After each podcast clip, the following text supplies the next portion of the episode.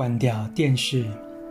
大家有时会边吃饭边看电视，但就算把电视关掉，心中的电视还是继续播放，所以脑袋里的电视也要关掉。